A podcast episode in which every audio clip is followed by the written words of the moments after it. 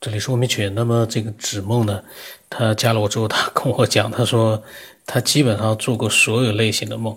那么这个他一定是一个呃做梦的专家，因为什么样类型的梦他都做过。那么他加了我之后，他跟我讲，他说我基本上做过了所有类型的梦。他说要按什么顺序讲呢？他给我个顺序，我组织一下语言。这个呢，我能给他什么顺序啊？因为我也不知道该怎么回答他了，我就没有大概没有回复。那么。呃，他跟我讲啊，他说他在西藏呢。大哥，我还是给你讲讲，还是我特别关喜欢讲这些，其实自己也比较关心这些。我现在 在西藏说话，所以有点大喘气。那么他在西藏可能是不是高原，还是怎么回事？他是大喘气。那么他说呢，听这个节目听了这个几百期，最起码听了已经一大半，关注了有一年了。呃，也很牛了，能关注一年，我觉得这真是了不起啊。那么他他跟我讲，他开始讲他的梦了。那就讲讲吧，反正我也知道你性格，从小吧大概就是做梦。嗯，起点也不知道是什么时候。我自我感觉的起点是，就是从小就一直做，但是理智告诉我起点好像就是小时候。小学的时候有一次发烧，然后我妈就让我睡觉在炕上嘛。当时那个太阳射进来，大中午就把我那个晒醒了。晒醒了之后，整个人就狂躁，哦，就控制不住自己了，就就狂躁，就那种从我们家那边墙头特别高就翻出去，一边一边跑一边叫，一边爬一边叫，那就是反正就好像。从那次以后就开始做梦。哎，我的故事太多了，就讲一讲吧。反正那次之后啊，就是就就老家说法就是跟上鬼了嘛。然后呢，是什么感觉呢？就是你做梦，在一个草原上，前面有一个人，你拿把刀，一刀把他砍死，一个人变两个，两刀两个人变四个，然后四个人变八个。当梦到变八个的时候，你就感觉脑袋哗。就瞬间那些嗯，放眼望去，全部都是人，就把你撑醒。梦不是惊醒，是撑醒，因为你感觉你大脑承受不住那种漫山遍野的人了，把你活活撑醒。然后后来就是，说是家里给求了个符，我也挂着呢。反正后来就好了。我感觉那就是，就理智，反正我自己感觉就是，哎呀，那那事儿过去了，自然就好了，哪可能就一直那样嘛？承受力变强了嘛。如果这是个影子的话，就是起子的话，那就算它就是开始吧。然后就开始讲好多梦，我按个儿给你讲吧，就是有意思的。那从小就是梦到鬼，然后，然后如果把梦梦相当于我一个好朋友，他是带我走出去的。我特别理解那些就是患抑郁症的人，他们他们就是说，还有那些就是。沉迷到精神世界走自闭症的人，他们就是内心的世界太美好了，他们走不出来。我之前就是，嗯，就是我做梦，小时候想要什么要什么，我就是梦里边神，让什么出现什么就出现。啊，从小我是个人格特别分裂的人，就所有人都认为我傻，嗯，就包括我父母都认为我傻，但我内心是特别悲伤的那种状态。好像就是小时候就那种，哎，小孩子嘛都喜欢那些，嗯，就什么炫耀自己装成熟了，就是那些，好像谁也看不懂我的什么那些，好像全是假的。其实真正真正就是人，就稍微有点人格分裂。我能明白那些感觉。先讲第一个梦吧，嗯，这小时候大概初中吧，然后梦到。这个一片天上地下，所有方向全是黑的，然后有一户四合院，我当当当敲开门，然后有个女的，年轻大概十七八，呃，牙齿有点歪，她跟我说：“你找谁呀？”我一看这女的挺漂亮，我当时呃说：“我是你弟弟，你让我进去吧。”他说：“哦，你是我弟弟，那你进来吧。”然后我刚一进门，走到那个门口，准备推门进去。一下出来个就跟那种厉鬼一样那种老女人，我那长得凶的太凶了。你干啥？你咋来这儿了？谁让你过来的？直接就给我推到门前了。然后这第一个梦就醒了。第二个梦有一个，我跟个老教授，也是我初中时候做的，呃，进考古里边，然后呢，那个那个山洞里边，然后有个棺材，呃，打开的，然后呢，我是助手，那女那个老教授要看那女尸，嗯，我一扭头回来，我给老教授递东西的时候，他已经躺在那儿了，然后那女尸坐起来了，是烧焦的，发黑的。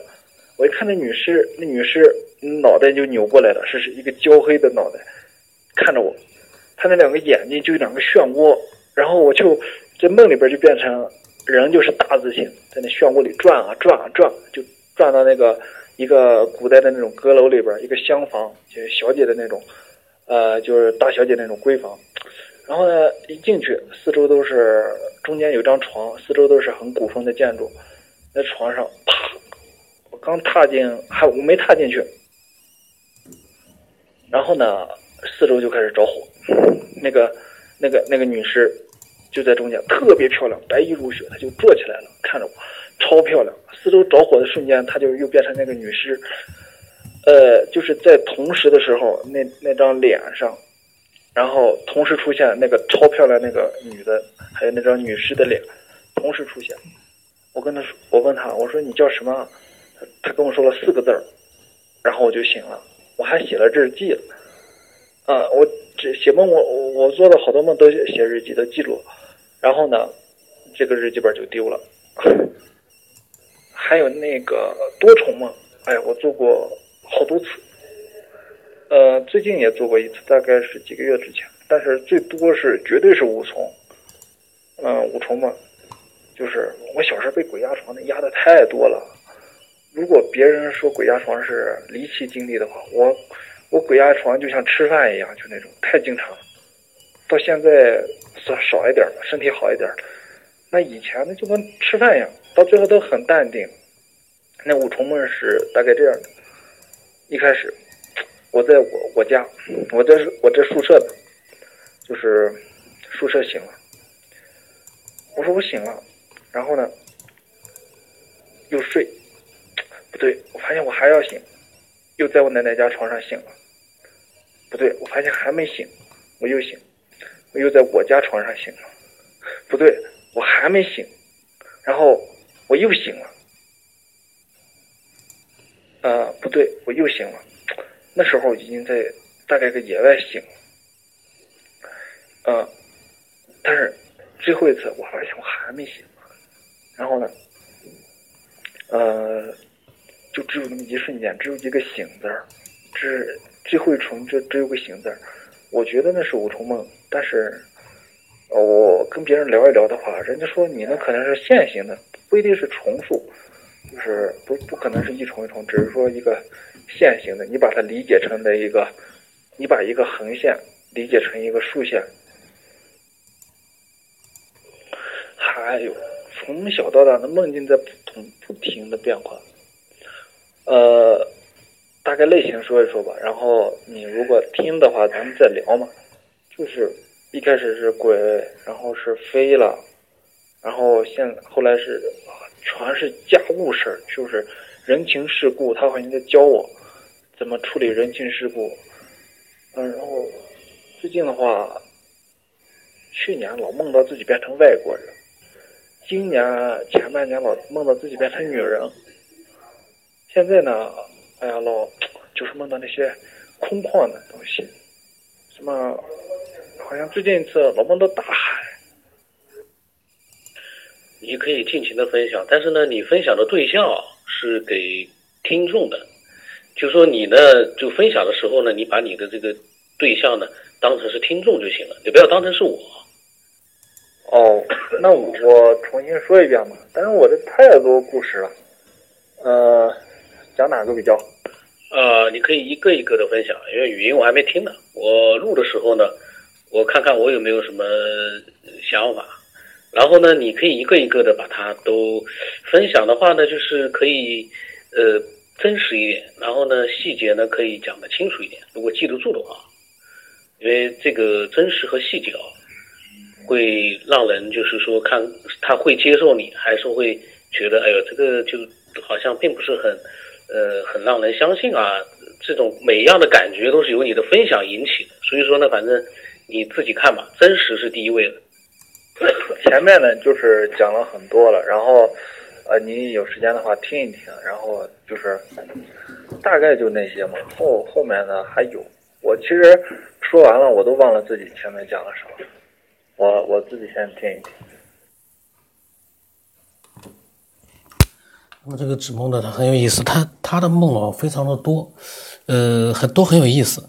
就是有一点，他这些梦，我觉得他应该去看一看，呃，弗洛伊德的那个梦的解析，因为他的梦，我觉得都还是比较正常的梦，呃，包括那个多层梦，就像他说的那个是线性，就那个多层梦，呃，他不是说在每一层梦里面都有一个清晰的一些经历啊，他就是醒了之后，嗯，还在梦里，醒了之后，嗯，还在梦里，就是说这个呢，就是，嗯，怎么说呢，也是很神奇的。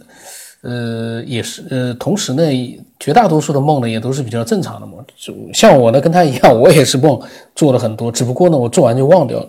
我这个可能比较普通一点，普通人可能都这样，做完了之后呢，第二天就忘了。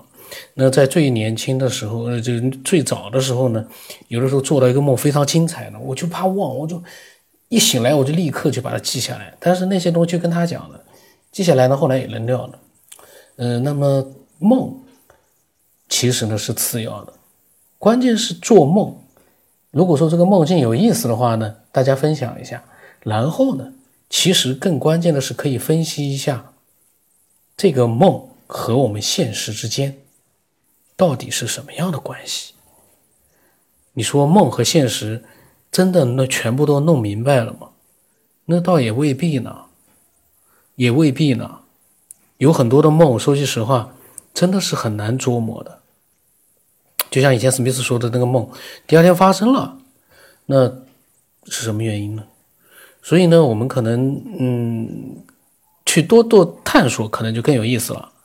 呃，如果说是一个一个的梦把它描述出来呢，也很好，是一个非常真实的一个分享。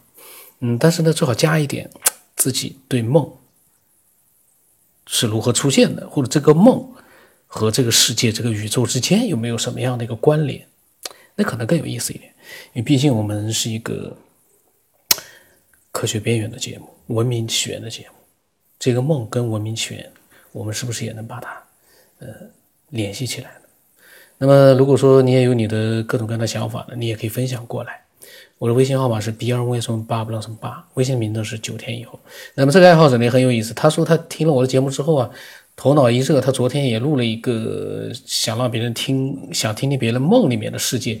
他问我有什么好的意见，我就没什么好的意见了，因为这个东西我能提供什么意见？我给他发了四个字：随心而动，想干嘛就干嘛。这个世界，当然你不能想去犯罪就犯罪，就是说在你自己的可以做到的范围之内，你想干嘛就干嘛。你去问别人没有意义，我从来不去问别人。我的节目我这个怎么弄？我甚至于我根本。不喜欢听人家的意见，因为什么？我们不是为别人去活的，我们是为自己活的。我们可以拿很多参考，但是呢，我们唯一不能失掉的是自己的一个主见。有的时候不需要去听太多的没有做的事情，听那么多太多的意见，有的时候是没必要，有的时候是必要。呃，空调冷了，怎么感冒了？那么今天就到这里。